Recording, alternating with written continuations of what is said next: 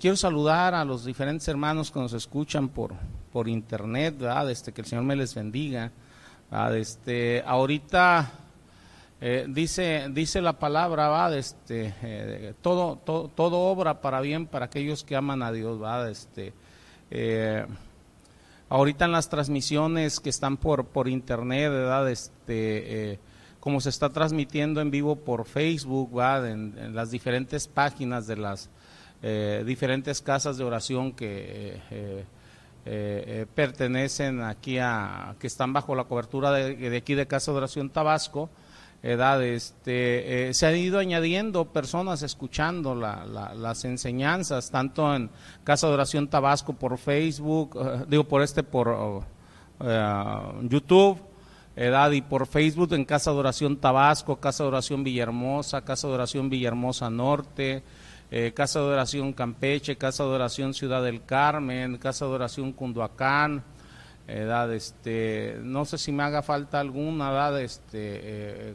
Casa de Oración Villahermosa Tabasco, edad, eh, y platicando con, con el que se encarga de estar acomodando las cosas, este, me, también por Spotify, ¿cómo se llama esa cosa?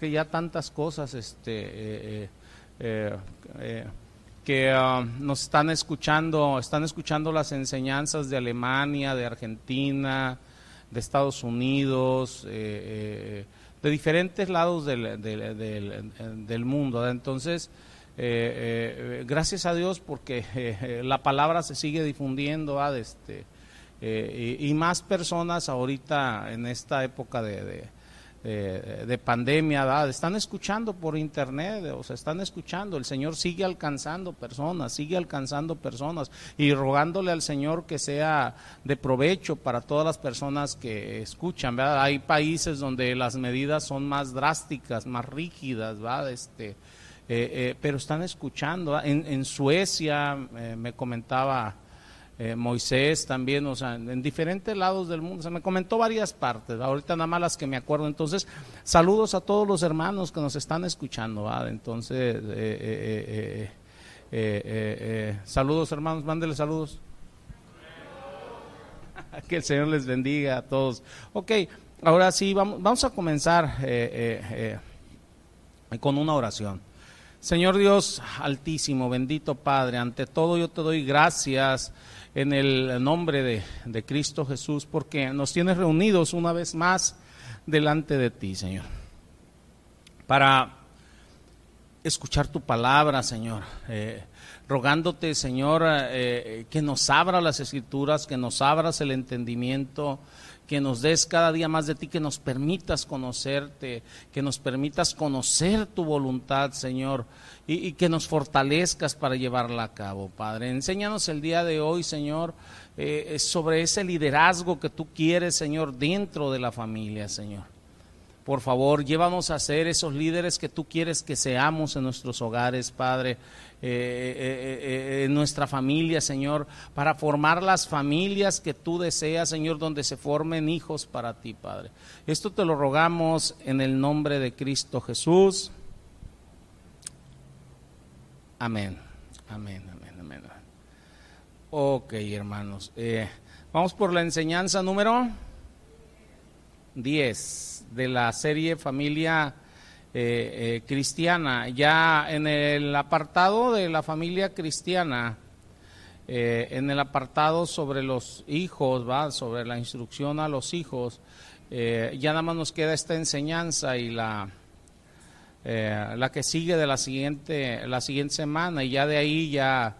creo que vamos a, continuar en la familia cristiana, pero con los matrimonios, ¿va? Con los matrimonios. Ahorita eh, eh, hay un expositor eh, cristiano, va, de este, que escribió lo siguiente, va, de este, y esto lo digo en referencia a la enseñanza del día de hoy, porque la enseñanza del día de hoy es un llamado que Dios nos hace a nosotros como padres, a los que somos padres, a los que van a ser padres, a ser fuertes, a ser valientes tenemos un llamado a ser fuertes y valientes. Entonces, eh, eh, eh, este expositor bíblico escribe, dice, la valentía no viene por naturaleza, sino por gracia. Es un don de Dios. Él es quien da la fuerza y poder a sus hijos, no tan solo fuerza física, sino también espiritual. Él es quien los ciñe de fuerzas con una fortaleza santa y los llena de valentía espiritual y fortalece su corazón y los hace fuertes contra los enemigos espirituales. Tremendas palabras de John Hill.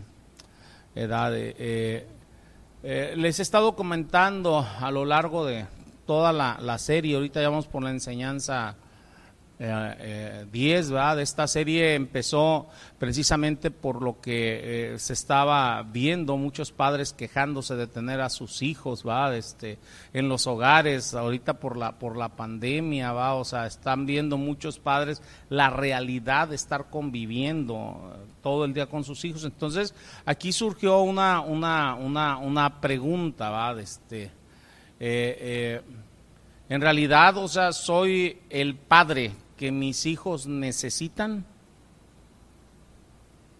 Y de ahí simplemente se va extendiendo. Soy el esposo que mi esposa necesita. Soy el pastor que la iglesia necesita, porque todos tenemos necesidades. Aquí ya no es si tú eres quien yo necesito, es si yo soy quien tú necesitas. ¿Basado en qué?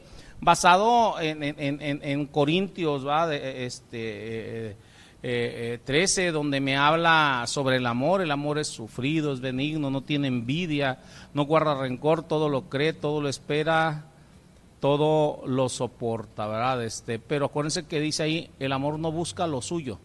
Entonces, desgraciadamente el ser humano siempre está buscando lo suyo, lo que él necesita. Es que yo necesito de ti, yo necesito que tú seas de esta manera, yo necesito que tú hagas esto, yo necesito, hijo mío, que te comportes. Yo no, no, no, no. El asunto es quién están o qué es lo que están necesitando bíblicamente las personas que están a mi alrededor. Porque no debo de buscar lo mío. Ahora, si partimos desde ahí, acuérdense que eh, eh, Satanás siempre va a estar buscando suplir, entre comillas, tus necesidades, pero las va a suplir siendo lo que es un engañador, un imitador, o sea, te va a dar algo que es como, ¿va? Si hablamos este, del amor, eh, Satanás te ofrece el amor, pero el amor del mundo, ¿va? O sea, el mundo ama lo suyo, dice la palabra. Entonces te va a ofrecer un amor conforme al mundo. Si hablamos de matrimonio, Satanás te va a ofrecer un matrimonio conforme al mundo, con necesidades conforme al mundo. Y así sucesivamente en todo, Satanás siempre va a estar buscando suplirte. El enemigo por eso siempre te bombardea por todos lados, o sea, diciéndote cómo debes de hacer las cosas. Simplemente, ahorita en esta época de pandemia, va, o sea, el enemigo bombardea a las personas diciéndoles, o sea, es que, o sea, te puedes morir, te puedes contagiar, Pero de todas maneras van a otros lados o no. ¿Qué es lo que me dice la palabra? La palabra me dice no dejes de congregarte como algunos tienen por costumbre. Algunos me dicen, no, es que debo, dice la palabra que debo de obedecer a las autoridades eh, civiles. Sí, pero acuérdense que Pedro dijo es menester obedecer a los hombres antes que a Dios y cada quien saque sus conclusiones. No sé si nos estemos entendiendo. Yo no estoy llamando a nadie a la desobediencia, no sé si nos estemos entendiendo. Estoy llamando a la obediencia, pero obedecer a Dios primeramente, antes que todo, antes que cualquier llamado del mundo, porque Satanás te está llamando diferente a lo del mundo, siempre buscándote que violes un mandato de Dios. Eso es lo que hace Satanás. Trata de suplir tus necesidades de diferentes maneras. En este caso vamos a hablar de liderazgo. porque Satanás trata de suplir el liderazgo. Es notable, si ustedes lo ven, el énfasis que hay dentro de las Sagradas Escrituras sobre el tema del liderazgo. Habla de liderazgo por todos lados. De hecho, desde el mismo principio de la creación, Dios estableció la necesidad de liderazgo en la especie humana. Todos tenemos necesidad de liderazgo. Porque Dios lo dispuso así. Si ustedes voltean y ven el primer matrimonio, ¿va? Este, que fue entre Adán y Eva, Dios designó a Adán como líder. Tú eres la cabeza, ¿o no? Tú eres el líder. ¿Por qué? Porque Dios así lo decidió. No es porque sea mejor, no es porque sea más inteligente, no es porque sea más fuerte, no, no, no, es porque Dios así lo decidió. Porque hay necesidad de un liderazgo. Y a medida que se desarrolla el plan redentor de nuestro Creador a través de las páginas de las Sagradas Escrituras, vemos no solo que los esposos y los padres son los líderes en la familia, porque si hablamos en la familia, no nada más es el, el, varón en la cabeza, pero los dos, varón y hembra, tienen el liderazgo en los hijos, o sea, en la familia. Empezamos a ver que no nada más los padres en la familia, sino que Dios empieza a acrecentar el liderazgo y vienen los patriarcas que eran los líderes. ¿Va? ya de diferentes familias, ¿va? Vienen los profetas, vienen los sacerdotes, vienen los jueces, vienen los reyes, vienen los líderes militares, viene toda esa gente que fueron escogidos como líderes o ejercían el liderazgo en diferentes instituciones humanas de diversas dimensiones, incluso naciones enteras, imperios enteros. Siempre ha estado el liderazgo y el liderazgo allí está en la palabra, es instituido por Dios. Desde el núcleo familiar. Esto lo vemos en el Antiguo Testamento, pero si nos vamos al Nuevo Testamento y volteamos a ver al más grande líder de todos los tiempos, que es nuestro Señor Jesucristo. Mi Señor, después de que comienza su ministerio de manera oficial, empieza y escoge discípulos. 70 y 72 discípulos. Y de ellos después escoge a 12. Y los empieza a entrenar para que continuaran su obra después de que Él ascendiera al cielo.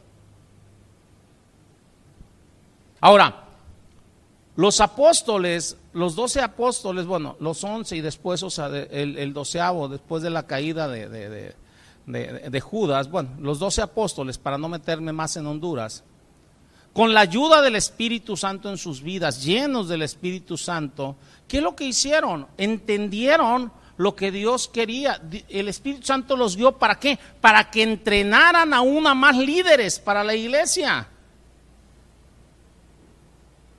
Y si nosotros analizamos, ese proceso ha continuado a través de los siglos hasta el día de hoy. Y los líderes van entrenando otros líderes en la iglesia y por eso es que las iglesias, o sea, tienen, eh, por, por dar un ejemplo, aquí Casa de Oración, o sea, tiene su instituto bíblico entrenando más líderes salidos de, aquí, se les va entrenando en diferentes áreas, diferentes áreas dentro de la iglesia, hasta llevarlos al punto de, buscar abrir misiones, de buscar abrir más iglesias, de evangelizar. O sea, es, es entrenamiento, entrenamiento, entrenamiento para que aprendan a, instruir a los niños, para que los sigan eh, eh, instruyendo, entrenamiento a los padres, es lo que hemos estado haciendo ahorita durante todas estas enseñanzas sobre cómo deben de, instruir a sus hijos, cómo deben de guiarlos conforme a la palabra, es seguir simplemente la instrucción hasta el día de hoy.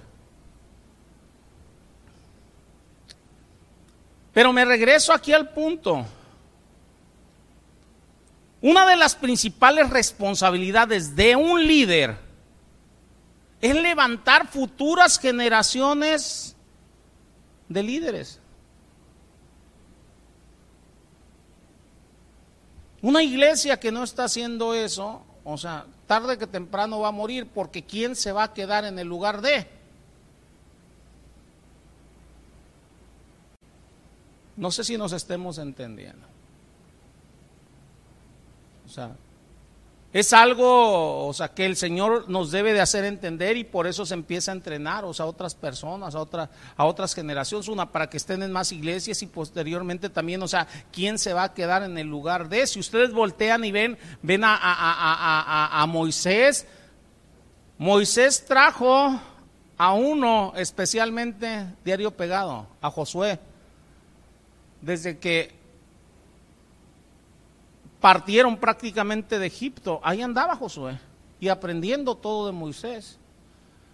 Subió por las tablas las dos veces que subió. Ahí iba Josué, ahí andaba Josué, ahí andaba Josué, ahí andaba Josué. 40 años siendo entrenado por, por Moisés. ¿Para qué? Para recibir el liderazgo. No sé si nos estemos entendiendo.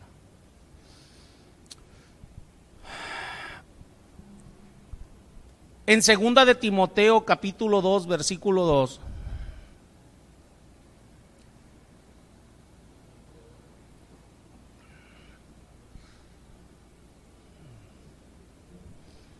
¿Ya lo tienen, hermanos? El apóstol Pablo le encarga a Timoteo esta tarea y le dice, mira, mira Timoteo, lo que has oído de mí ante muchos testigos, esto encarga a hombres fieles, que sean idóneos para enseñar también a otros. ¿Sí se dan cuenta o no? Así como yo te he enseñado, o sea, Tú observa, ve y agarra hombres fieles que sean idóneos para enseñar a otros. O sea, instruyelos para que ellos posteriormente instruyan a otros.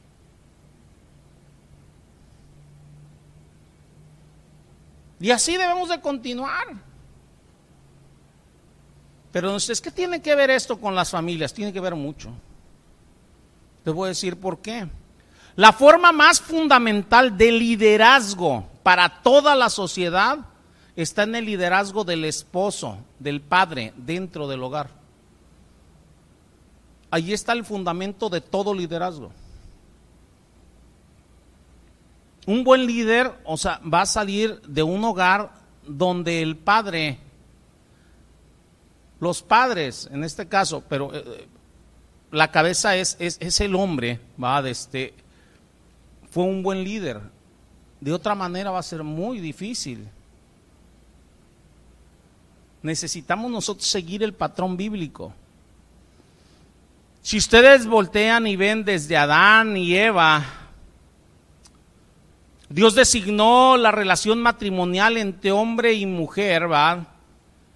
Como la primera institución humana y por tanto es el cimiento, la familia como la primera institución humana es el cimiento clave más importante para la sociedad. Todo parte de la familia. En el orden de la creación que Dios nos ha dado, Dios creó primero a Adán, ¿sí o no? Luego de Adán creó a Eva como su ayuda idónea. Esto está según Génesis 2, versículo 18. Lo corrobora en Primera de Corintios 11.3. En Efesios 5, del 22 al 33, te corrobora la misma información que viene en Génesis. Y dentro de la familia como cimiento clave para la sociedad, Dios designó al varón, al hombre, para que sea la cabeza del matrimonio, para que sea la cabeza de la familia. Ya hemos estudiado en diversas ocasiones cómo la mujer, o sea, es la autoridad, o sea, pero la cabeza principal conforme al orden dentro de la palabra es el varón. ¿Va? Bueno, no porque el varón sea más o más inteligente, creo que ya les ha quedado claro en muchas enseñanzas, sino porque Dios así lo dispuso. Pero ahora aquí viene el punto. Dirigiéndome ahorita a los hombres, nosotros debemos de cumplir ese rol de liderazgo que Dios nos ha puesto. Empezando por la esposa, ¿cómo? Mostrando el amor de Cristo por la esposa. ¿O no nos dice así Efesios? Maridos, amen a sus mujeres como Cristo amó a su iglesia y la amó de tal manera que dio su vida por ella eh, y la sustenta y la cuida. Entonces, nosotros empezamos a mostrarle ese rol de liderazgo al hacer lo que Dios nos dice que hagamos, o sea, mostrando el amor primeramente de Cristo por la iglesia en nuestra esposa y posteriormente en los hijos, criando a nuestros hijos en disciplina y amonestación lo que estuvimos viendo por ahí en las enseñanzas del 1 al 4, más o menos, de la serie. Ahí estamos mostrando ese liderazgo. Ahora, finalmente, el liderazgo de, de, los padres en el hogar es lo que va a influenciar a los hijos de tal manera tan significativamente que la clase de futuros líderes que tendremos en nuestra sociedad, de eso depende. Los futuros líderes dependen de la función que nosotros como padres hagamos dentro del hogar. Y esto hace que sea crucial tener un fuerte liderazgo en el hogar. Si no está liderazgo adecuado en el hogar, estamos echando a perder absolutamente todo yo, como padre,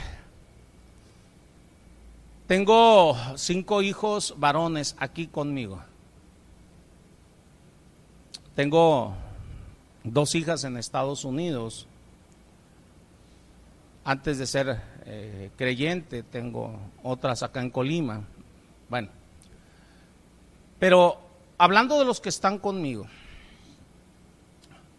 si yo fallo, o sea, como líder en el hogar, ¿ustedes se imaginan todo lo que voy a echar a perder?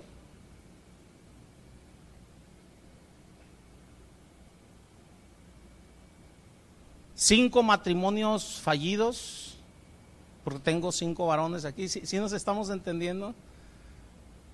Si yo no les enseño el liderazgo como debe de ser, ellos no van a ser los líderes que deben de ser en sus hogares, no van a ser los esposos que sus esposas necesitan, no van a ser los padres que sus hijos necesitan, no van a formar otra generación de líderes adecuadamente. Eso es lo que ha estado sucediendo al paso de, de los años y más los últimos años, los últimos años. O sea, no hay el liderazgo adecuado dentro de los hogares y las futuras generaciones se están perdiendo, se están perdiendo. No se están formando futuras generaciones para que en realidad acrecenten el liderazgo dentro de los hogares. Por eso es que cada día se va perdiendo más el núcleo familiar, cada día hay más familias desintegradas, cada día hay más hijos desbalagados, cada día hay más...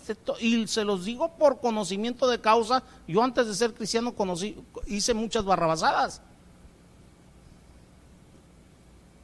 Gracias a Dios, Dios tuvo misericordia de mí.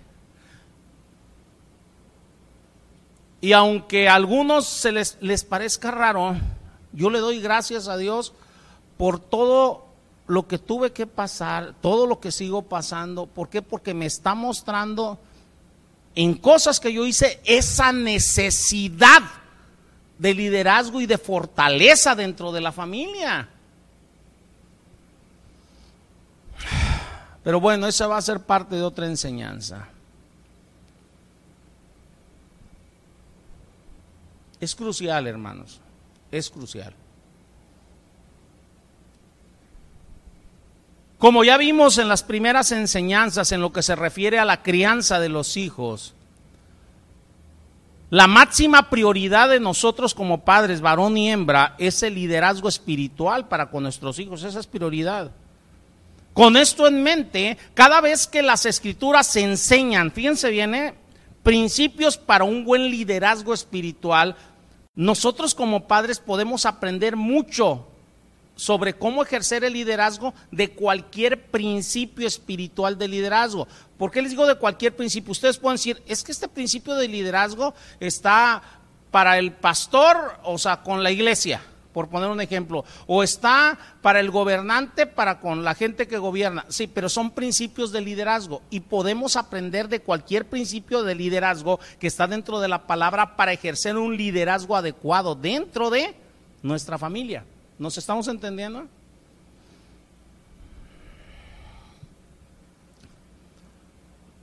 De hecho, hay veces que cuando la Biblia cuando la palabra, la bendita palabra de Dios, habla de las responsabilidades de un líder espiritual, habla de esas responsabilidades como si fueran las de un padre. Por eso es que a veces que a los pastores o a los líderes en la iglesia se les considera como padres espirituales. No sé si nos estemos entendiendo. Porque la palabra así lo va, lo va mostrando. O sea, pero porque está haciendo un comparativo. ¿Va? De modo que no debería de sorprendernos, hermanos, que muchos de los principios para un buen liderazgo espiritual sean los mismos principios que debemos de utilizar para ser un buen padre en tu hogar. Son los mismos principios. Fíjense, el apóstol Pablo comparó su propio liderazgo espiritual en la iglesia con la tarea que tienen los padres en el hogar como líderes. Así lo comparó Pablo. Acuérdense que Pablo no era casado. Pero él compara, o sea, su liderazgo espiritual en la iglesia con el liderazgo de un padre dentro del hogar. De estas ilustraciones que Pablo hace en un pasaje que vamos a estar estudiando esta semana y la que sigue, si el Señor lo permite, podemos aprender algunas lecciones muy, muy valiosas sobre cómo los padres debemos de cumplir el llamado de Dios. Vamos por favor a Primera de Tesalonicenses capítulo 2 versículos del 7 al 12.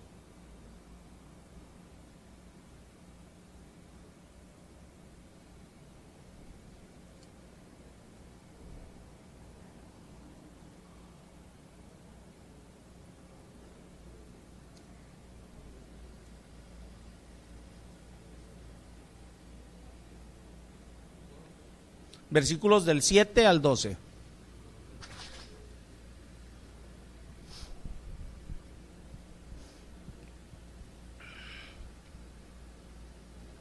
¿Ya lo tienen, hermanos? Dice, fíjense lo que dice el versículo 7, dice, antes fuimos tiernos entre vosotros como la nodriza que cuida con ternura a sus propios hijos. ¿Sí dice así o no? Bueno, Versículo 8 dice, tan grande es nuestro afecto por vosotros que hubiéramos querido ser entregados, entregaros, dice, no solo el Evangelio de Dios, sino también nuestras propias vidas, porque habéis llegado a ser, a hacernos muy queridos. Hace rato eh, llega un hermano aquí a la iglesia, algunos de ustedes lo escucharon, y dice, estoy contento, y quisiera abrazarlos a todos, o sea, es que, o sea, aunque a veces no lo parezca, o sea, se llega a, amar, a querer a la iglesia. Ahora imagínense, o sea, entre los hermanos es así. Ahora imagínense, o sea, cuando estás viendo nacer, crecer, desarrollarse a las personas, se los digo como pastor.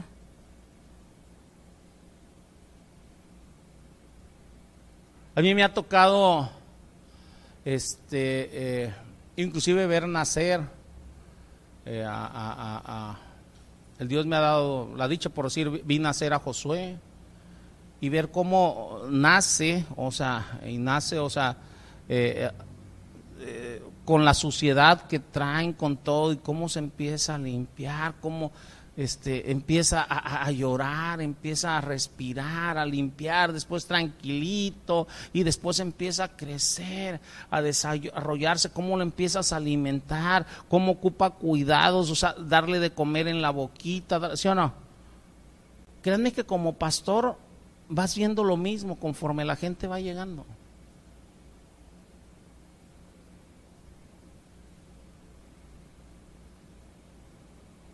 y empiezas ahora sí a amar a la gente.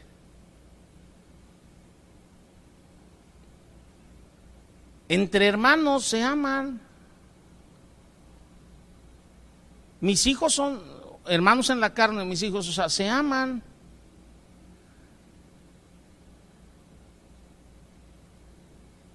Pero nunca se puede comparar el amor entre hermanos al amor de padre.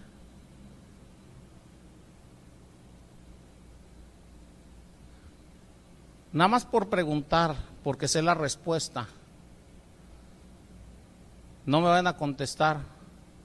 Padres, ¿a quién aman más? ¿A sus hermanos en la carne o a sus hijos? No contesten, yo sé la respuesta. Entonces es lo mismo, no sé si nos estemos entendiendo. O sea, no que no se tenga amor, sí nos entendemos, sino que hay intensidades y diferentes grados de amor, ¿va? Por eso Pablo dice, o sea, quisiéramos haber dado aún la propia vida por ustedes, ¿va? Porque llegaron a ser muy, muy queridos. Versículo 9 dice, dice, porque os acordáis, hermanos, de nuestro trabajo y fatiga, como trabajando de noche y de día, para no ser gravosos a ninguno de vosotros, os predicamos el Evangelio de Dios. Vosotros sois testigos, dice, y Dios también, de cuán santa, justa e irreprensiblemente nos comportamos con vosotros los creyentes. Versículo 11, así como también sabéis de qué modo como el Padre a sus hijos exhortábamos y consolábamos a cada uno de vosotros, ¿va? Y os encargábamos que anduvieses como es digno de Dios que os llamó a su reino y gloria. Si ustedes se fijan, versículo 7 y versículo 11 es una comparativa, como la madre a sus hijos de manera tierna, y el versículo 11 como padre a sus hijos. Pero aquí está hablando de liderazgo espiritual, pero está haciendo un comparativo con el trato de los padres hacia los hijos. ¿Sí se dan cuenta o no? Por eso es que nosotros debemos aprender de todos estos principios. ¿Va? De cualquier principio de liderazgo espiritual, o sea, créanme que podemos aprender para el liderazgo dentro del hogar. Ahora, siguiendo ahora sí este eh, eh, eh, el punto aquí. Pablo aquí está ilustrando su liderazgo espiritual con la naturaleza de un padre. Y en otras partes del Nuevo Testamento encontramos otras ilustraciones en referencia a los líderes espirituales donde se describe a los pastores o a los líderes espirituales, por decir como mayordomos. Eso lo pueden ver en Primera de Pedro 5 del 1 al 4. ¿Qué significa esto? Que tú puedes aplicar de la mayordomía un principio espiritual de liderazgo como padre. ¿Sí nos estamos entendiendo o no? También se les describe a los líderes espirituales, a los pastores, como heraldos. Primera de Corintios 4, versículos 1 y 2. Entonces tú como padre también es un heraldo, o en primera de Timoteo 2.7 como maestros, o en segunda de Timoteo 2.2 como esclavos. Primera de Corintios 3 del 5 al 9, ¿va? Cada una de estas metáforas está llena de significado, hermanos, y enfatiza cierto aspecto de liderazgo espiritual. Cada una de estas metáforas te van dando un aspecto. Mira, aquí el liderazgo espiritual nos muestra de esta manera, aquí el liderazgo espiritual de esta manera. Aquí, ok, entonces eso váyanlo aplicando en sus hogares. El liderazgo en el hogar, aquí la palabra me lo está mostrando de esta manera. ¿Ya nos estamos entendiendo o no?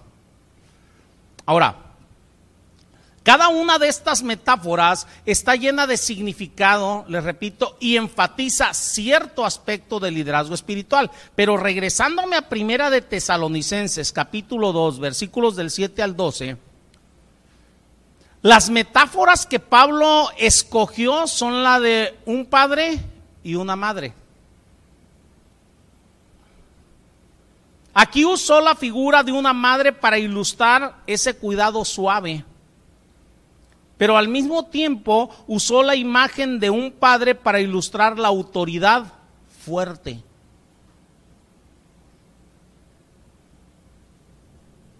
Eso quiere decir que tus hijos ocupan las dos cosas.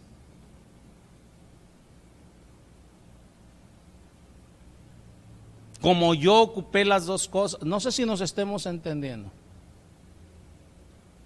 Como también ustedes dentro de la iglesia, este, espiritualmente hablando, ocupan las dos cosas.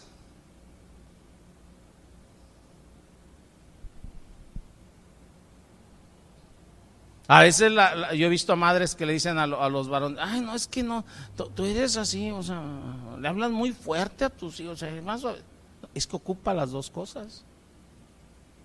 No nada más ocupa un aspecto, ocupa las dos cosas. Por eso el Señor hizo varón y hembra. No sé si nos estemos entendiendo.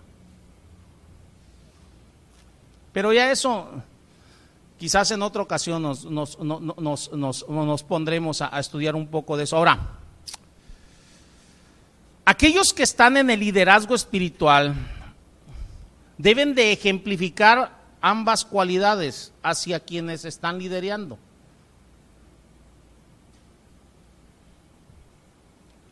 Lo que está haciendo aquí poderosas las ilustraciones de Pablo es que todos podemos entender a qué se refiere con el cuidado de una madre y con el cuidado de un padre. Pablo utiliza metáforas que todos comprenden, ¿o no? Entonces, cuando leemos Primera de Tesalonicenses capítulo 2, principalmente ahorita versículos del 10 al 12, Pablo habla a sí mismo como un padre. Y nos resulta útil como padres la descripción de este tipo de liderazgo que debemos de ejercer dentro del hogar. ¿Sí nos estamos entendiendo o no? ¿Qué tipo de liderazgo? Nada más vean versículos del 10 al 12. Ahora, aunque la intención de Pablo en este pasaje es describir el, tipo de liderazgo espiritual que ejerció en la iglesia de Tesalónica, es muy instructivo para nuestro rol como padres. Fíjense.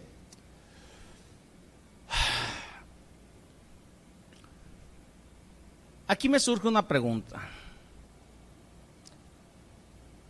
¿Qué es ser un hombre?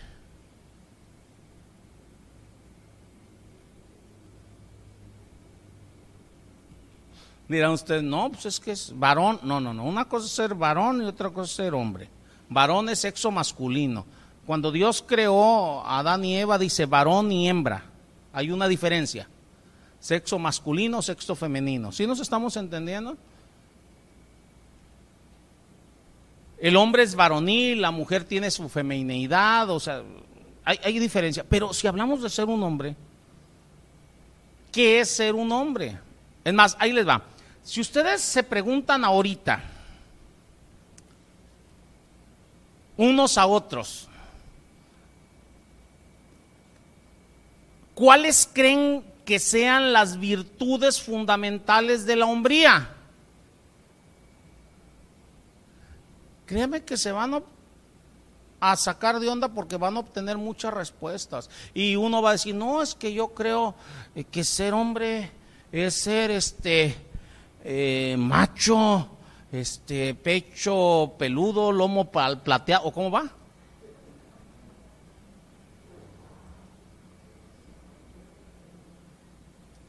Eso traen en la mente muchos, ¿o no? Por ahí va, hermano, por ahí va, por ahí va, por ahí va.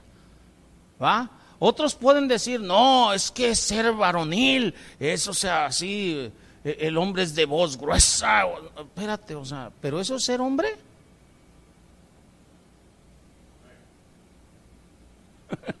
Buena pregunta, ¿eh?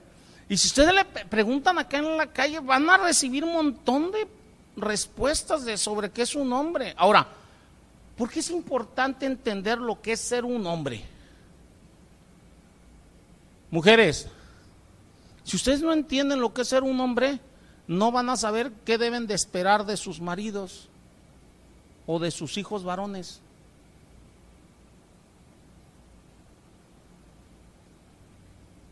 No sé si nos estemos entendiendo. Y entonces traen en su mente lo que debería de ser un hombre. Y eso es lo que van a estar esperando. pero porque no han volteado y han escudriñado la palabra sobre lo que es ser un verdadero hombre conforme a las escrituras. No sé si nos estemos entendiendo. Y el mundo te empieza a dar un montón de, de, conceptos de lo que debería de ser un hombre. Otra vez Satanás, o sea, engañándote y dándote una cosa que no es. Y por eso cada quien espera cada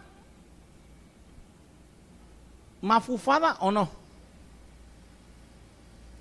Y tú como hombre, si no has escudriñado las escrituras de lo que es ser un verdadero hombre, ¿cómo te vas a comportar como tal?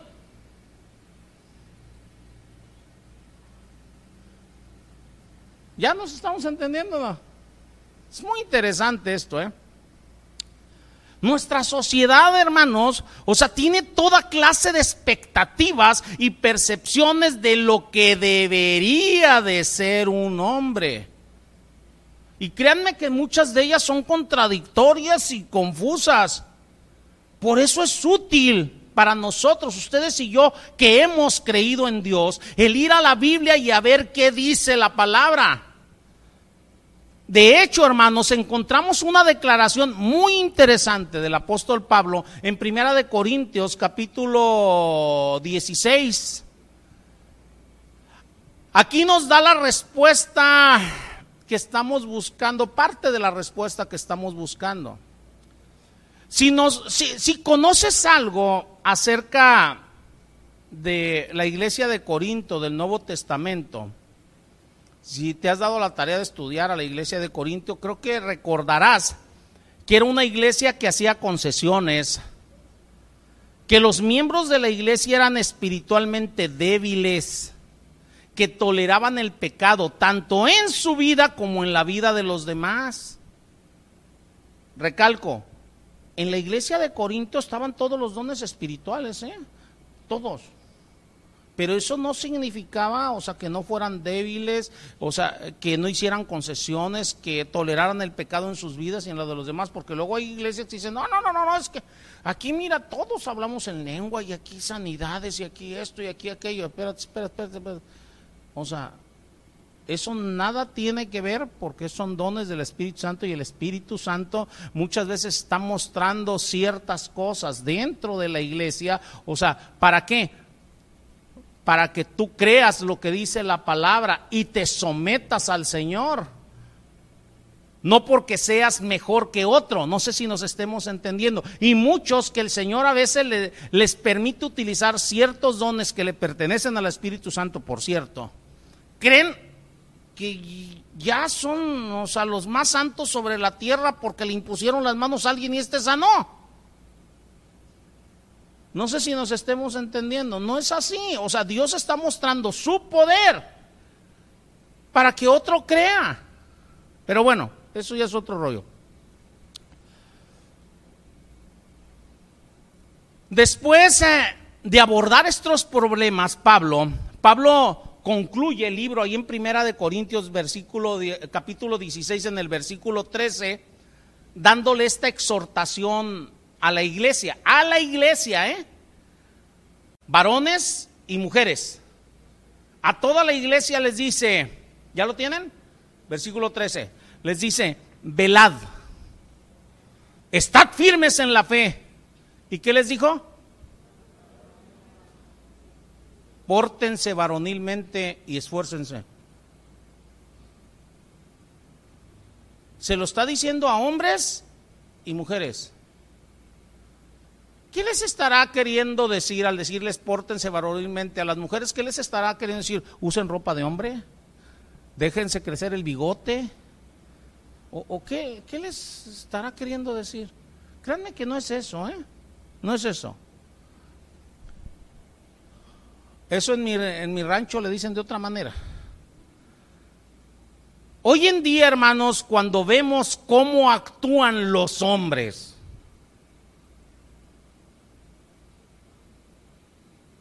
créanme que no me, no me extraña, o los que se dicen ser hombres, no me extraña por decir eh, que jovencitas, yo le he preguntado a veces a jovencitas, le, digo, oye, por poner un ejemplo, así a veces tiro un pial, por ahí dirían, por ahí meto hilo por sacar hebrada, le digo, oye, ¿y cuando te casas, cuántos hijos quieres tener? Y a veces me contesta, no, es que yo no me quiero casar. No, no. ¿Por, ¿por qué contestarán eso? ¿Quieren que se lo responda? Una, por los hombres que han visto y el concepto que ya tienen de ellos.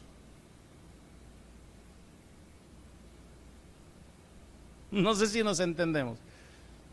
Y el concepto que el mundo está dando en la actualidad acerca de los hombres.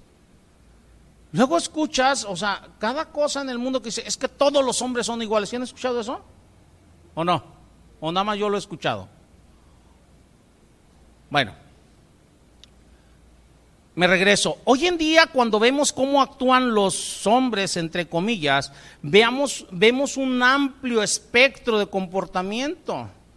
Fíjense, se ha generalizado, por poner un ejemplo, especialmente eh, la manera en, eh, eh, en, que se representa a los hombres en espectáculos de televisión. ¿Sí llegaron a ver, por poner un ejemplo, a la, señorita Laura? ¿Sí o no? ¿sí? Son poco espirituales, ustedes que andan viendo esas cosas. no, se crean, hermanos, no se crean. Este, eh, a mí también me ha tocado ver esas cosas. Ese nada fue un chascarrillo para que se relajaran tantito. No, ¿cómo se agarra, cómo encasilla, por poner un ejemplo, esta mujer a los hombres, va? O sea, y qué pase. Ya saben la frase que se avienta. Oye, se supone, se supone, o sea, que no has tratado la problemática y ya lo encasillaste en qué es, ¿o no es cierto? O sea, ya están encasillados todos los hombres en ese programa, o sea, que son unos, ¿va? Bueno, entonces, si ustedes voltean y ven, no nada más ese, muchos programas de televisión, o sea, eh, representan a los hombres como alguien aragán, flojo. Es que no me mantiene, es que no trabaja, es que, ¿o no? Los encasillan como torpes, como incultos, Fíjense, o sea, yo veo programas de televisión donde se agarran, o sea, dos hombres así, todos musculosos ¡ah! se dan en el pecho y eso, eso, dices tú, ¿y esto qué onda? Par de simios, o sea, como torpes, incultos. ¿Sí han visto eso? Por lo general, o sea, los están catalogando los hombres de ineptos, tanto como esposos como padres. Es que no me sabe tratar, dicen las esposas, ¿ah? O sea, ¿qué? Están diciendo es un inepto. Es que no me ayuda con la educación de mis hijos, o sea, no sabe qué decirles, no sabe cómo tratar un tema. No. ¿Sí han escuchado todo eso o no? ¿Y ustedes qué sienten, hombres, sexo masculino, cuando los encasillan en eso?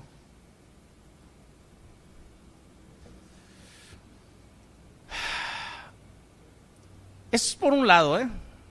Créanme que nada más suspiro, porque el mundo eso es lo que hace. ¿va? Luego están aquellos que desean erradicar las distinciones que Dios ha hecho entre el hombre y la mujer. Y luego le dicen a los hombres, eh, en la mañana les comentaba, ya ven, ahorita están los metrosexuales, ¿va? ¿Qué, ¿Qué, les dicen? O sea, que deberían de sacar más su lado femenino. Y ahí andan, según muchos hombres, sacando su lado femenino y hasta sus cremitas y se liman las uñas y se andan tomando fotitos así acá. Y digo yo, ¿qué onda con este tipo? ¿Qué es gavilano? ¿Es paloma o qué es?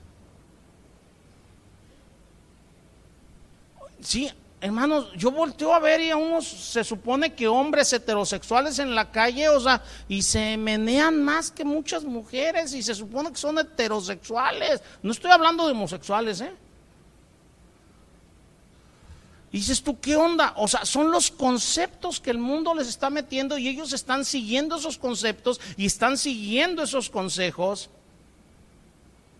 Pero eh, los voy a dejar ahorita. Y todo eso es sabiduría humana. O sea, es el enemigo dándote una imitación de, engañándote, diciéndote, esto es lo que es un hombre. Déjenme decirles que esa sabiduría humana es fallida y solo está desdibujando las cualidades, características únicas que Dios ha diseñado para que el hombre use en su familia y por el bien de su familia. Cualidades únicas que Dios nos ha dado a los hombres para que utilicemos en el hogar, en el trabajo, o sea, en la calle, o sea, son cualidades únicas. Entonces me regreso. Entonces, ¿cómo debemos de actuar los hombres? Dirán, o sea, algunas mujeres ahorita, pues es para puros hombres, ahora no, yo ya me voy. No, no, no, o sea, debes de saber cómo deben de actuar. Porque tienes hijos. Ahí está. ¿O no? Dirá algunos que yo nada más tengo hijas, vas a tener yerno. Y créeme que te gustaría un verdadero hombre para tu hija. Mírenlos.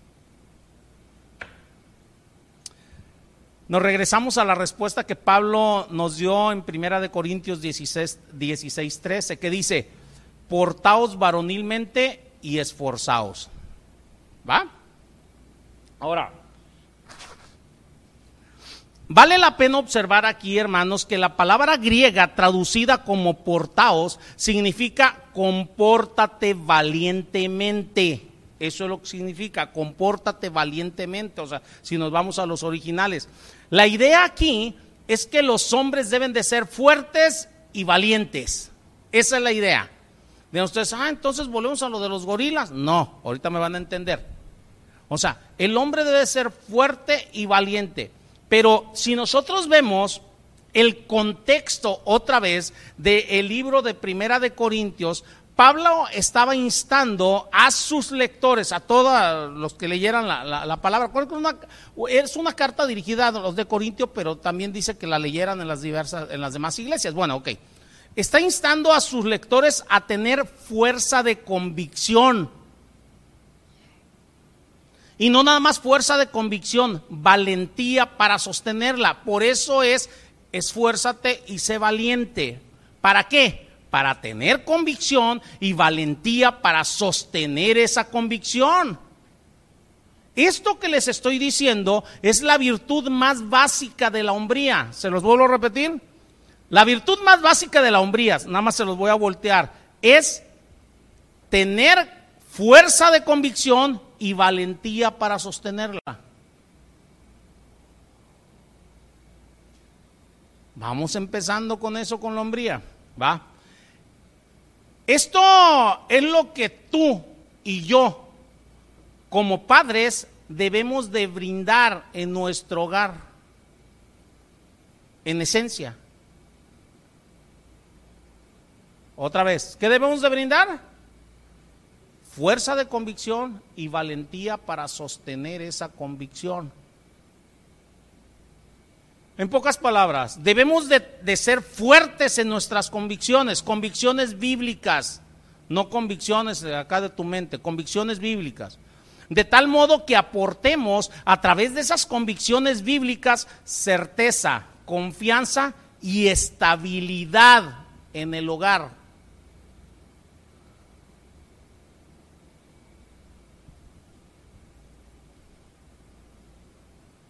Les voy a poner un ejemplo. Antes de ser cristiano, de todos he sabido, o sea, yo, tuve este, eh, eh, hijas que las, las amo a todas ellas, o sea, son mis hijas, ¿verdad? Este, pero en cierta ocasión, hace ya algunos años de eso, edad, este, eh, salió por ahí en la, en la plática con una de ellas edad este, a relucir Brenda, mi esposa, ¿va? Este, y me dice una de ellas, este, muy enojada, ¿va? Me dice, este, no me vuelvas a hablar de la vieja esa. Y empezó a soltar dos, tres cosas por ahí.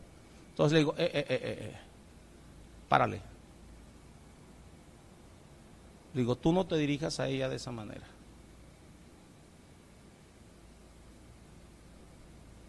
Si te vas a dirigir de esa manera, es preferible que tú y yo no hablemos.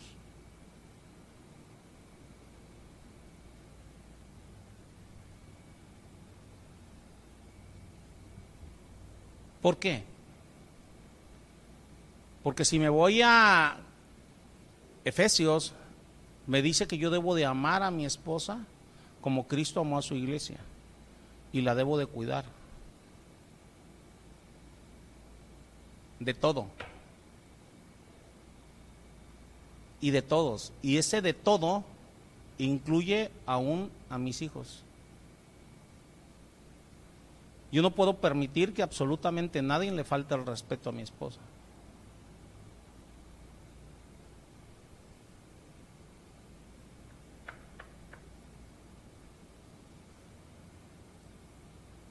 Miren, eso lo hice con mi hija, este, y eso eh, me costó, o sea, que varios años no tuviera ningún trato con ella.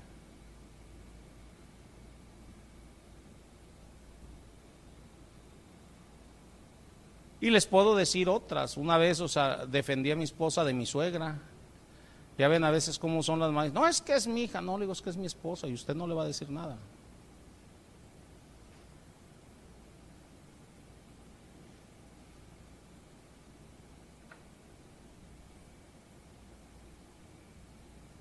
Si la palabra me dice que yo debo tratar a mi esposa como vaso más frágil, yo no voy a permitir que nadie la trate de otra manera. Si la palabra me dice que yo no puedo hablarle ni siquiera ásperamente, o no dice así, yo no voy a permitir que nadie le hable ásperamente.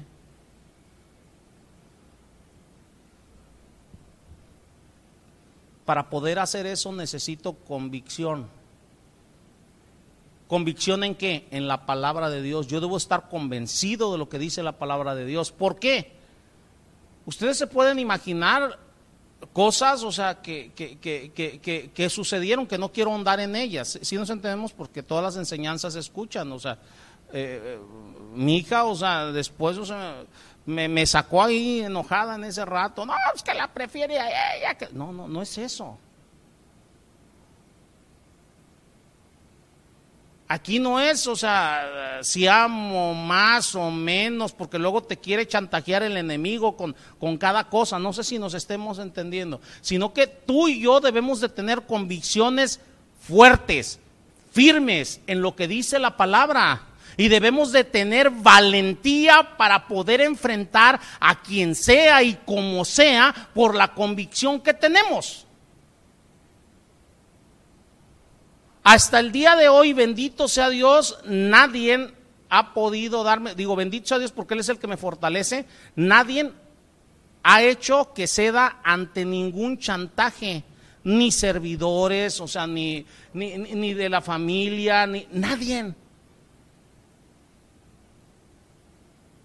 He aprendido a dirigirme exclusivamente por lo que dice la palabra y por eso le he dicho a toda la iglesia, si ustedes ven que estoy haciendo algo en contra de lo que dice la palabra, díganmelo y díganmelo delante de todos, pero díganmelo con la palabra. Pastor, usted no está haciendo lo que dice la palabra porque la palabra dice esto. Pero como no han podido hacerlo hasta el día de hoy, gracias a Dios, luego andan hablando a mis espaldas. No sé si nos estemos entendiendo. Cuando a todos les he dado la oportunidad que lo hagan aquí.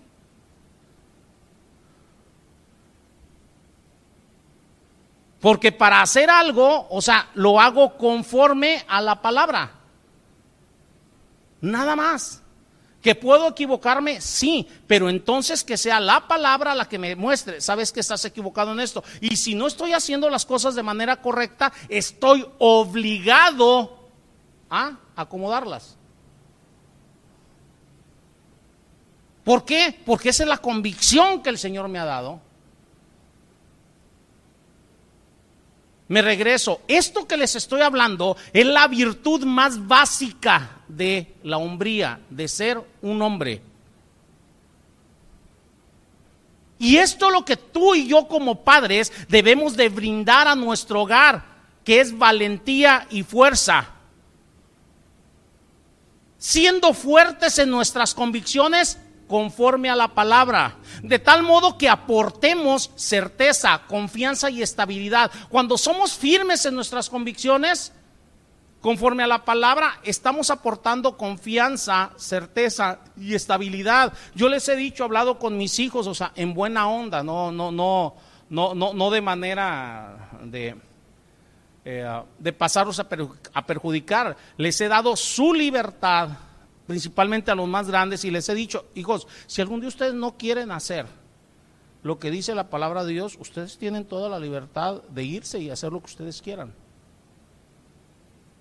Porque yo no puedo obligar a nadie a hacer lo que dice la palabra. No sé si nos estemos entendiendo.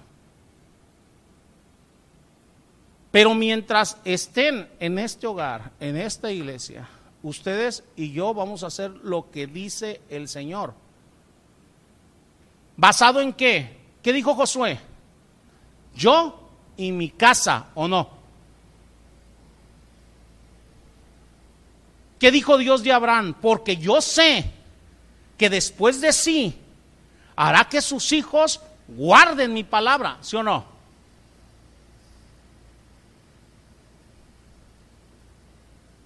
Pero también les he dicho, como tienen la libertad de irse y como se los explicaba la semana pasada y la antepasada, ellos también deben tener siempre presente, o sea, que si en algún momento, o sea, vuelven en sí y se arrepienten, siempre van a estar las puertas de mi hogar abiertas para mis hijos.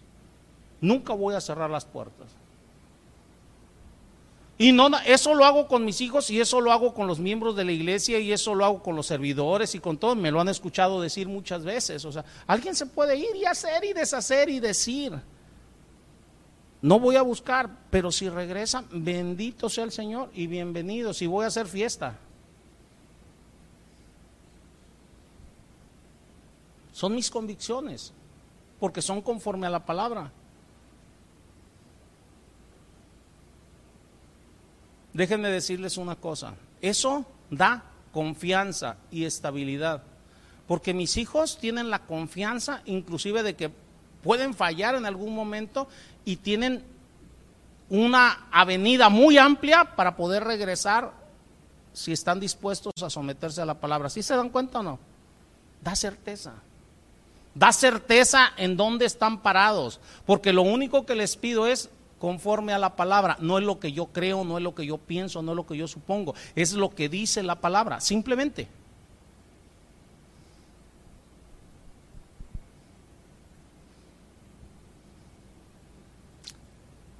Hoy en día, hermanos, muchos hombres son débiles. O sea, no tienen valentía y no tienen fuerza. Lo que me está indicando la palabra, son débiles. Y por eso se sienten desanimados y se sienten superados por todas las cosas que suceden a su alrededor, desde su hogar, en la iglesia, en sus trabajos. O sea, ¿Por qué? Porque dudan de sus convicciones espirituales. Muchos saben lo que dice la palabra, pero sucumben ahora sí ante los chantajes del mundo, ante los chantajes de la iglesia, ante los chantajes de la familia. Satanás es un experto en chantajearte a ti y a mí. ¿No lo ha notado a lo largo de su vida?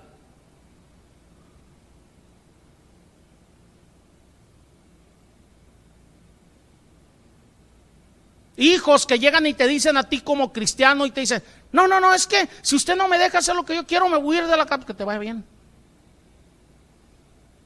¿Qué están haciendo? Te están chantajeando. Y si cedes, o sea, olvídate. Para no ceder necesitas amar más a Dios.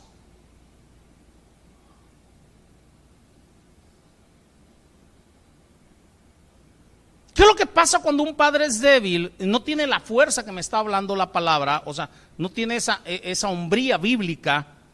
Como consecuencia, no está brindando el tipo de liderazgo y dirección que la familia necesita desesperadamente el día de hoy. Y por eso es que ustedes ven cada día más familias deshechas, aún entre aquellos que se llaman cristianos.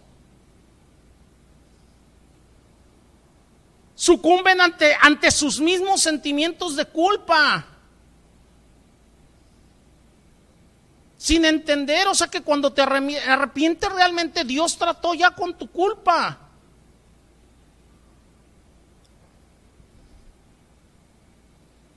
Como padres debemos de enfrentar la vida con valentía, debemos de creer ciertas verdades bíblicas, claro está, y adoptar una postura firme con respecto a esas verdades bíblicas que no nos mueva ni un ápice, ni un centímetro de esas verdades. Debemos de cumplir ciertas responsabilidades y llevarlas a cabo sin importar la oposición que tengamos enfrente.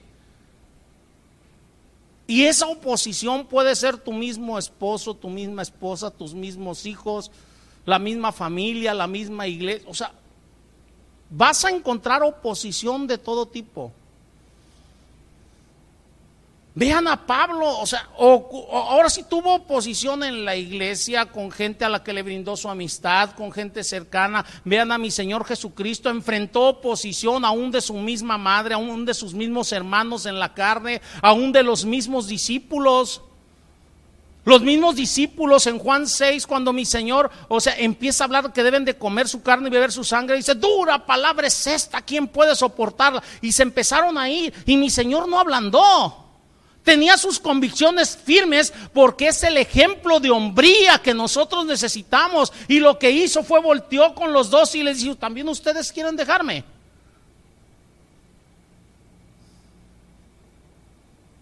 Si se dan cuenta? Porque sabía perfectamente dónde estaba parado. Estaba parado en la palabra, porque Él es la palabra. Y sabía que lo que estaba haciendo y diciendo agrada a Dios, agradaba a su Padre.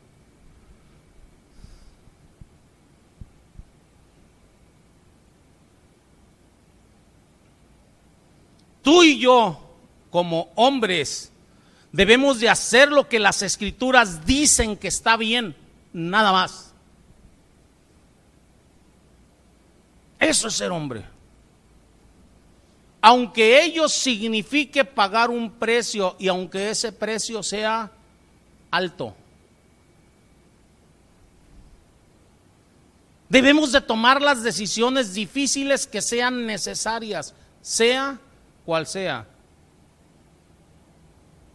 Por guardar la palabra, ah, les acabo de comentar, una, para mí fue una decisión difícil.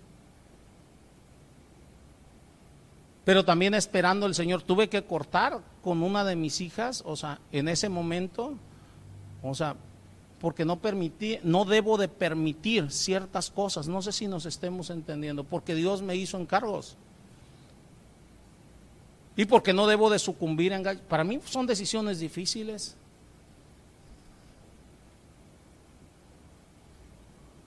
Pero muchos que se dicen hombres, en vez de ser fuertes y valientes y tener esas convicciones, están a la deriva hacia donde la cultura los quiera llevar. ¿Qué te dice la cultura el día de hoy?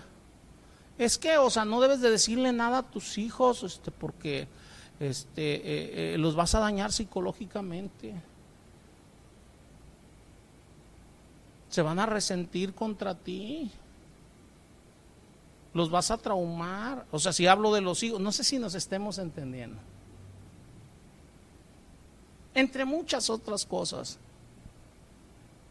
Entonces, el ser fuerte y valiente, el tener convicciones, el pararte firmemente en esas convicciones y que no te muevas. Y esas convicciones bíblicas, estas cosas son las que hacen que un hombre sea hombre, conforme a la palabra. No es quien más golpes da, no es quien grita más fuerte, no es el... Esas son payasadas.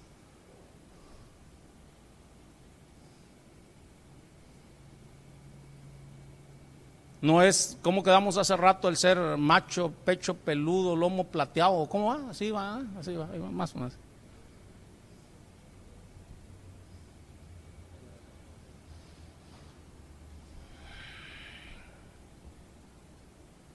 Cuando nosotros nos comportamos firme, varonilmente,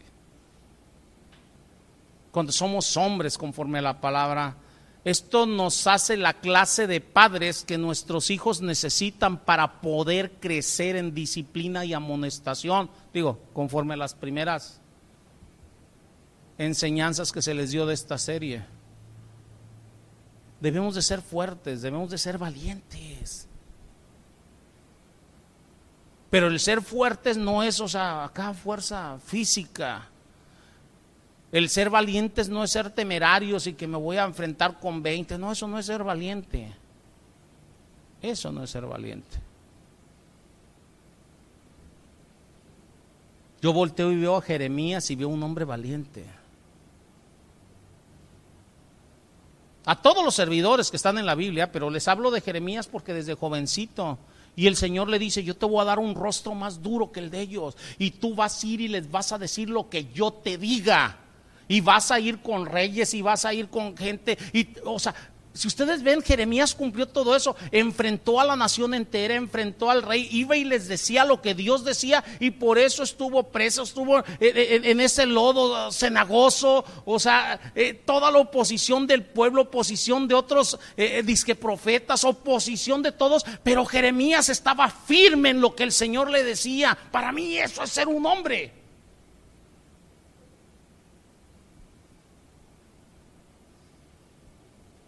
Cuando entiende lo que es ser un hombre y lo ves en mi Señor Jesucristo y lo ves en servidores, entonces entiendes que si te dan en una mejilla puedes poner la otra, porque el no contestar te hace más hombre que contestar. ¿Por qué? Porque Dios te lo dice. Y si tu convicción es hacer lo que dice la palabra, ¿qué te dice la palabra? Si te dan en una mejilla, ¿qué onda? ¿Entienden por qué ser más hombre? El poner la otra que contestar. El contestar es muy fácil, pero eso te quita una hombría bíblica que Dios te quiere dar.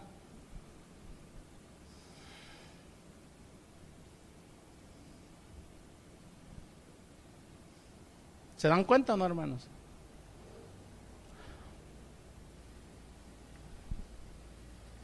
Regresándome a 1 Corintios 16, 13, la, frase griega traducida como portaos varonilmente, escúchenme bien, se los he estado diciendo, esto aplica a hombres y mujeres.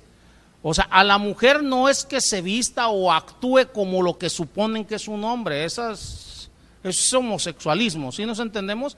Eh, eh, no es eso. Cuando te dice pórtate varonilmente, sé fuerte, sé valiente en tus convicciones.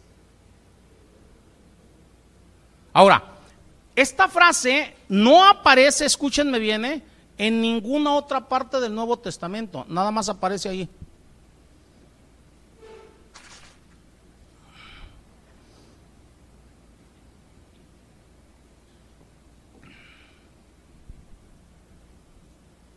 Pero sí la encontramos en el Antiguo Testamento. Aparece, por poner un ejemplo, en Deuteronomio 31,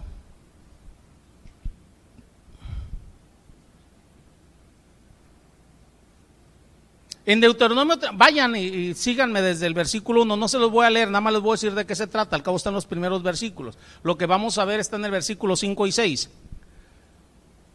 En Deuteronomio 31 vemos a Moisés a la edad de 120 años que está hablando a la nación de Israel y se está preparando para entregar las riendas de liderazgo a Josué. Cuando Moisés le habla al pueblo, ahora sí, a fin de preparar al pueblo, utiliza la frase griega que se traduce como portaos varonilmente. La está utilizando ahí en, el idioma hebreo. Esa misma frase que aparece en Primera de Corintios 16, 13. ¿va?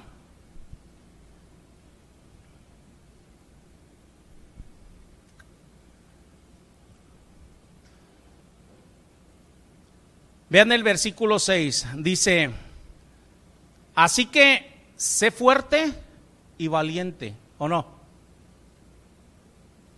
¿Sí dice o no? O sea, primero les empieza a decir, te vas a enfrentar con estas naciones y va a pasar esto y aquello, ¿ah? pero termina diciendo, sé fuerte y valiente. O sea, es la misma frase aquí en hebreo que se utiliza en el griego de 1 Corintios 16, 13.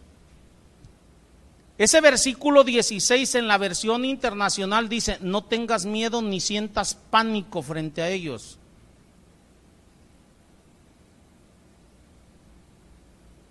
Digo, en la versión internacional, o sea, para entendernos más, ¿va? Dice, no tengas miedo ni sientas pánico frente a ellos. Primero dice, sé fuerte y valiente, no tengas miedo ni pánico frente a los demás. ¿Por qué? Porque el enfrentar a otra persona da miedo a veces, ¿eh? y más el enfrentar a, los hijos.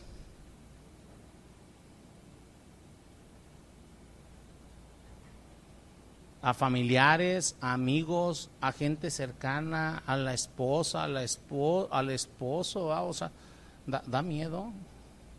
Pero Dios te dice, no tengas miedo ni sientas pánico frente a las naciones. O sea, ¿qué está diciendo? No tengas miedo ni sientas pánico frente a cualquier dificultad que se te venga por guardar mi palabra, por tener convicciones y llevarlas a cabo. Y, termina diciéndole eh, eh, eh, que él va a ir delante de la nación, dice, y no te va a fallar ni te va a abandonar. O sea, Dios va a estar contigo y no te va a fallar ni te va a abandonar. ¿Sí dice eso o no?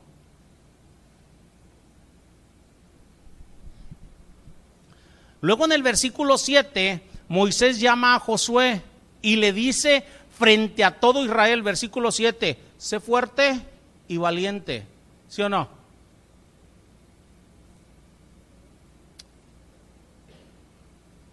Hermanos, Así deben de comportarse los hombres. Deben de ser fuertes y valientes, pero en sus decisiones bíblicas, en su fuerza de convicción, en su virtud, debemos de tener la clase de valentía que se niegue a transigir o retroceder. Yo me niego a dar un solo paso atrás a un mandamiento bíblico.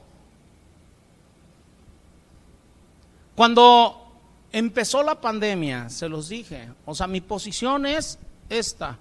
Yo voy a estar aquí en la iglesia todos los domingos, todos los domingos.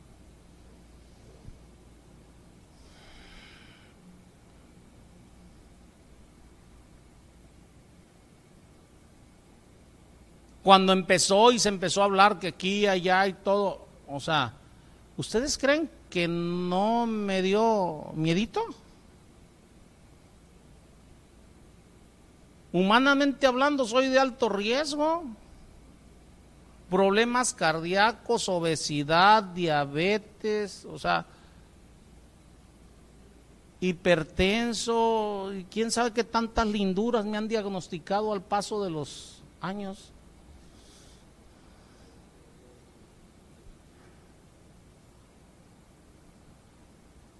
Pero yo debería de permanecer como firme. ¿Por qué? Porque no nada más estoy al frente de mi casa, estoy al frente de una iglesia. Y tuve que tomar posturas y se las dije, y si esto crece, porque no sabíamos qué tanto podía crecer, y todavía no sabemos qué tanto puede crecer, les dije, inclusive, o sea, si tengo que habilitar la iglesia para recibir gente enferma, lo voy a hacer.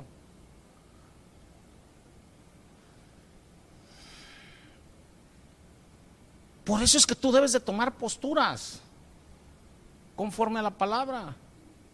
Pero también dentro de esas posturas, o sea, desde el primer día empezando con la pandemia, se empezaron a tomar, o sea, medidas.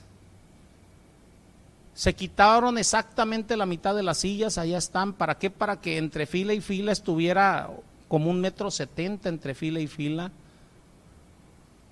No entra absolutamente nadie a la iglesia que no traiga cubrebocas. Al principio empezaron a llegar hermanos sin cubrebocas y se les daba su cubrebocas al entrar. ¿Por qué? Porque tampoco vamos a tentar al Señor. No sé si nos estemos entendiendo. Y el Señor en su gracia ha permitido, por lo menos hasta ahorita, que los que han estado viniendo continuamente, ninguno haya enfermado del COVID, de los que han estado viniendo continuamente. ¿Sí nos estamos entendiendo? Pero eso es porque el Señor así lo ha permitido. Pero de que puedes enfermar, puedes enfermar. Y ahí vienen otras promesas de parte de Dios. Les pongo esa situación porque es una situación, o sea, reciente. Pero les puedo poner un montón de situaciones. Pero debemos de tener esa clase de valentía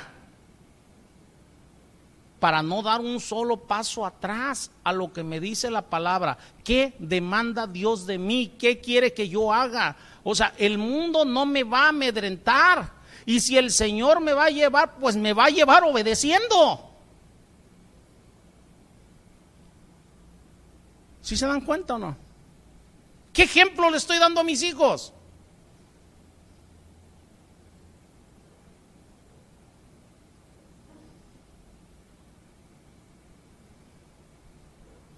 En Primera de Reyes, capítulo 2, versículo 2, encontramos una exhortación similar.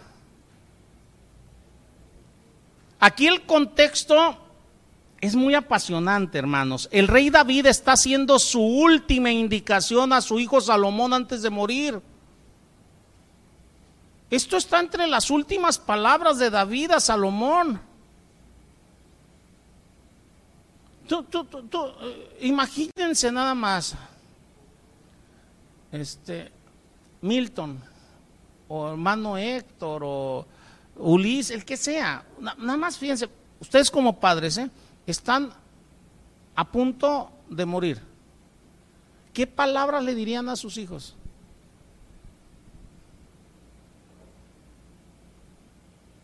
¿Tú, Héctor, ¿tienes hija única? o sea, ¿qué palabra le dirías? Te quedan 20 palabras nada más para decir.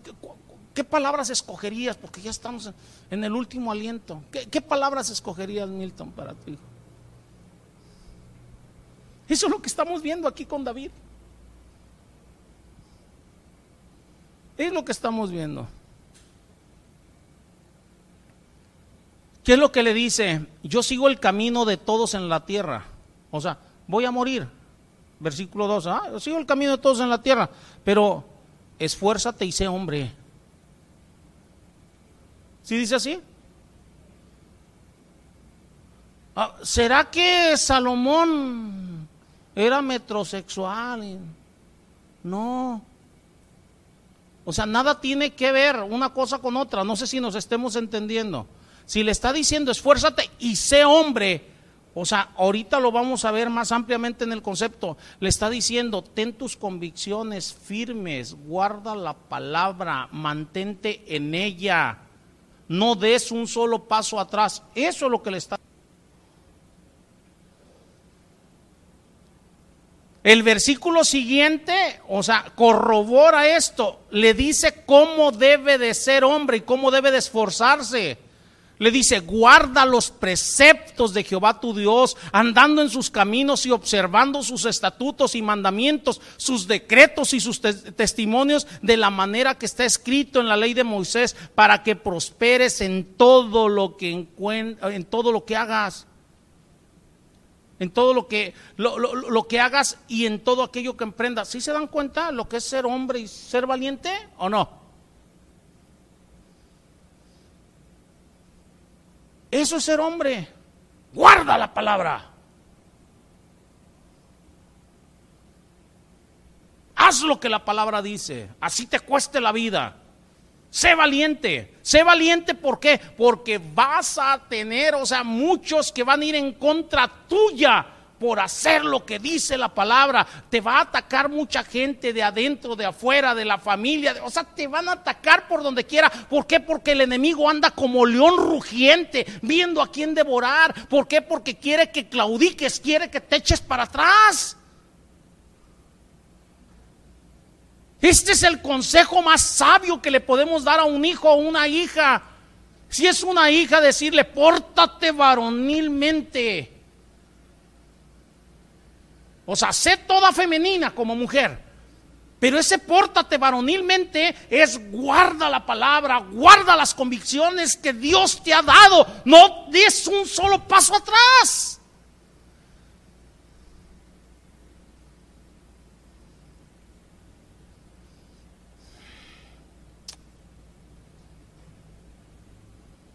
Vemos aquí, hermanos, que ser fuerte, que portarte como hombre requiere andar en los caminos y en los mandamientos de nuestro Dios. Eso es lo que es ser fuerte, valiente, ser hombre.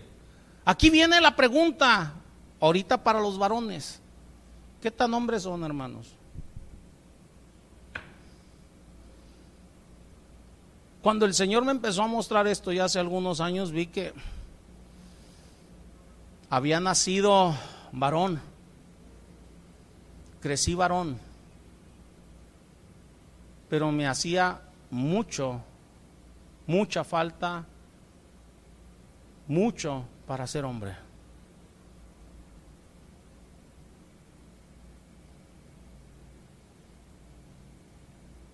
Y yo quiero ser como mi Señor Jesucristo, porque Él es un verdadero hombre. Él es el ejemplo más grande de hombría que tenemos, porque por guardar la palabra prefirió morir. Prefirió ser abandonado de todos. ¿O no?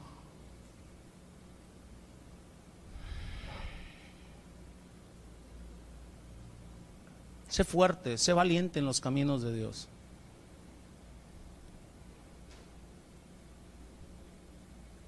Y si eres bien hombre y guarda los mandamientos, sigue por ahí. Y busca ser cada día más hombre. Y a ti como mujer, pues pórtate varonilmente. ¿Por ese pórtate varonilmente era para hombres y mujeres en la iglesia de Corinto o no? Porque no estaban guardando la palabra. Hacían concesiones con el pecado en su vida y en la vida de los demás. Este es el tipo de liderazgo que debemos de ejercer en la familia. Que nuestros hijos, que nuestras esposas o a ti como mujer, o sea, tus hijos vean que eres fuerte en tu fe, que eres fuerte en las cosas de Dios. De esta manera lo que vamos a hacer, vamos a brindar, a brindar una clara dirección a nuestros hijos de cómo deben de vivir. No es por otra cosa lo que les voy a decir. En la mañana se los dije. Este, mis hijos lo que han visto en mí es que a pesar de todo, esté como esté, eh, lo último que pasó así más fuerte fue lo del último infarto, esté como esté y todo. La única vez que yo he estado, o sea, que no he estado aquí en la iglesia es porque estaba hospitalizado. Yo he tenido los pretextos más perfectos que pueda tener una persona para no estar en la iglesia. Un domingo después de estar hospitalizado y a punto de morir, eh, por, así se lo dijeron a mi esposa, no estoy inventando nada. Estaba yo aquí, ahí, parado, dándole la bienvenida a los hermanos y los hermanos diciendo, ¿qué hace usted aquí, pastor? Debe estar allá descansando. No. Para mí el, Morir es Cristo, el vivir es Cristo, el morir es ganancia. Y yo debo de estar donde debo de estar. Mi Señor Jesucristo, o sea, cuando van y lo encuentran eh, allá en el templo, después de que se perdió a los 12 años, le dicen, ¿por qué me buscas? ¿Qué no saben que los negocios de mi padre es necesario estar o qué onda? Cuando el Señor me llame, lo que yo quiero es que Él me llame y me encuentre haciendo aquello que me puso a hacer. Y ese es el ejemplo que le quiero dar a mis hijos y ese es el ejemplo que le quiero dar a la iglesia. Y ojalá y el Señor me lo permita. Yo te exhorto a que le des ejemplo a tus hijos.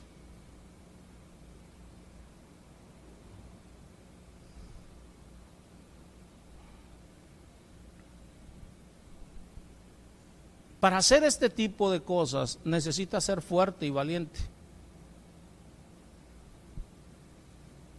vas a enfrentar oposición. Y cuando enfrentes oposición,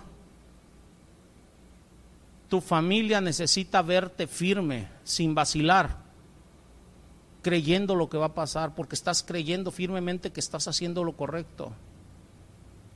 Tu familia debe de verte que tú no estás sucumbiendo ante los ataques del mundo, ni, ni estás débil, que no te intimidas, que no te desanimas. Tu familia debe de ver eso. Es tu responsabilidad brindar ese tipo de liderazgo. Porque ese tipo de liderazgo va a llevar a tus hijos a desarrollar, ¿qué crees? La misma valentía y la misma fuerza de convicción en sus propias vidas. Y a su vez ellos van a desarrollar en sus hijos, o sea, en tus nietos, la misma clase de convicción y la misma clase de valentía. ¿Sí se dan cuenta o no?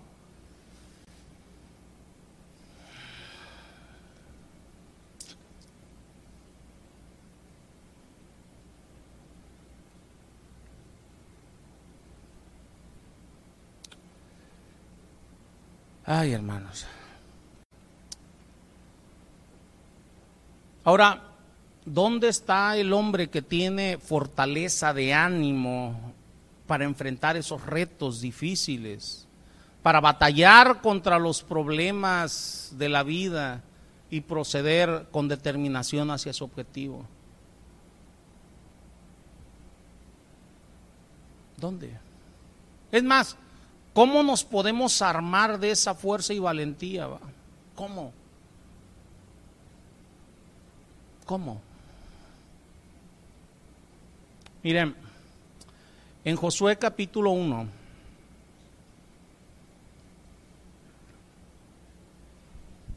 nada más le voy a dar una introducción a esto y con esto termino. Y ya la siguiente semana continuamos. Cuando llega el momento de que Josué debe de guiar a la nación de Israel a la tierra prometida y pelear ahora sí la, la, batalla o las batallas por el Señor y por el pueblo de Israel, Dios le exhorta a Josué varias veces. Le dice, esfuérzate y sé valiente. En Josué 1.6 Dios le está diciendo, esfuérzate y sé valiente. Dirán ustedes, pero ¿es Dios el que se lo está diciendo? Véanlo en el versículo 5. Y se van a dar cuenta que Dios es el que le está hablando a Josué. Y en el versículo 6 le está diciendo, esfuérzate y sé valiente. El versículo 7 le vuelve a decir, esfuérzate y sé muy valiente. Y el versículo 9 le dice, mira que te mando que te esfuerces y seas valiente, ¿o no? Ah, esto agárralo para ti, porque Dios te está enviando a pelear batallas, tú tienes batallas a diario. Que a veces no lo detectes como batallas, ay, es que me atacan. No, son batallas, batallas espirituales, porque Dios te quiere amedrentar, perdón, el enemigo te quiere amedrentar, quiere, quiere lastimar tu espíritu, quiere que tengas miedo, quiere que vivas bajo su presión. Aquí la pregunta es, ¿de dónde Josué debía de tomar esa fuerza y valentía? Porque Dios le está mandando esfuerzo y sé valiente, pero ¿de dónde la voy a agarrar? Hermanos de Dios. Versículo 5. Le está diciendo Dios a Josué, como estuve con Moisés, estaré contigo. No te dejaré ni te desampararé. ¿Sí se dan cuenta o no? Hay una promesa de parte de Dios para ti. Él te dice constantemente en la palabra, no te voy a dejar, no te voy a desamparar, voy a estar contigo. El que a mí viene no le echo fuera. ¿O no dice así el Señor? Entonces, ¿por qué debo de tener? Dios está conmigo. David sabía que Dios estaba con él, por eso dice, aunque ande en valle de sombra de muerte, no temeré mal alguno. Tu vara y tu callado estarán conmigo, no? Me, me infundirán aliento. O sea, ¿por qué? Porque tú estás conmigo, Señor. Por eso no temo. Después otra vez en el versículo 9 Dios le dice, no temas ni desmayes porque Jehová tu Dios estará contigo donde quiera que vayas. ¿Sí dice así el versículo 9? Si Dios está conmigo, ¿quién contra mí? Si Dios está conmigo, de Él es de donde saco la fuerza, la valentía para enfrentar cualquier situación en la vida, sea la que sea sea en la enfermedad, sea en el dolor, sea en ataques, sean en traiciones, o sea, eh, sea el permanecer firme aún en la misma familia, aún en contra de la misma familia por guardar los mandamientos de Dios. O sea, ¿por qué? Porque esa firmeza tarde que temprano va a dar resultado en tus hijos, va a dar resultado. No intransigencia, una cosa es ser firme y otra cosa es ser intransigente, aguas, ¿eh? Agarrémonos del Señor. Lo que nos da valentía, padres, varones y mujeres, en el liderazgo, en nuestro hogar, es la presencia de Dios. Debemos de creer lo que dice la palabra. Yo estaré contigo, no te, no te dejaré ni te desampararé. Amén, hermanos. Aquí le vamos a dejar el día de hoy. Aquí le vamos a dejar. Hermanos, tenemos una gran, empresa por delante. El liderazgo en el hogar no es fácil. Tan no es fácil que solamente con la ayuda de Dios podemos realizarlo como Él lo pide. Tan no es fácil que por eso vemos tantas familias sucumbir. Por eso es que vemos tantas familias deshechas, apartadas, separadas, jóvenes, jovencitas que no quieren formar una familia.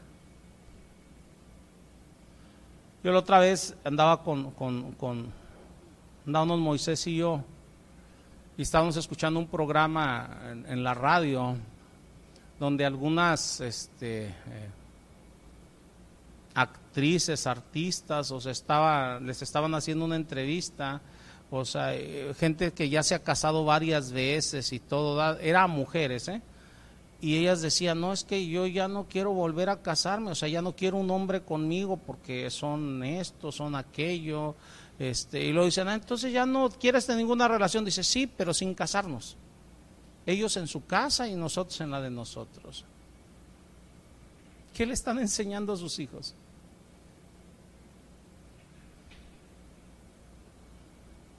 ¿Qué le están enseñando?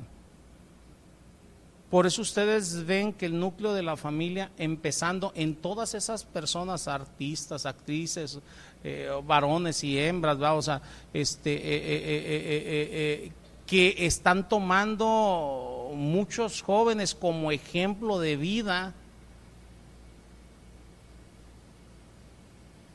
son familias deshechas, destrozadas que les enseñan a cada quien a estar aquí y allá. O sea, una familia separada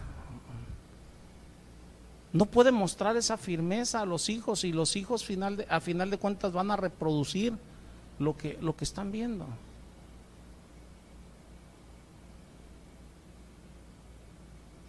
Otra vez, o sea, ¿qué ejemplo estamos dando? Debemos de esforzarnos y ser valientes, hermanos. La empresa no es fácil, pero Dios ha prometido estar con nosotros. Nosotros tenemos que hacer la parte que nos corresponde, porque puso en nuestras manos algo maravilloso, algo muy valioso, que son tus hijos. Porque en tu matrimonio Dios quiere que tú críes hijos para Él. Si creemos en Dios, debemos de hacer la parte que nos corresponde. Amén, hermanos. Oremos. Señor Dios altísimo, bendito Padre, ante todo yo te doy gracias, Señor, por la palabra que nos has dado el día de hoy. Esa palabra de exhortación, Padre, a nuestras vidas, para que nos esforcemos y seamos valientes, Señor, y, y, permanezcamos firmes en tu palabra y le demos esa convicción a nuestros hijos, Señor, para que también, Señor, nuestros hijos se la den a los hijos de nuestros hijos.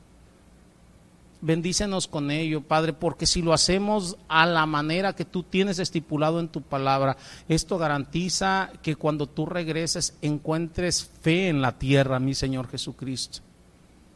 Y esto garantiza que las familias cristianas estén aquí en este mundo hasta que tú regreses. Sea que regreses hoy, mañana o de aquí a 100 años, Señor.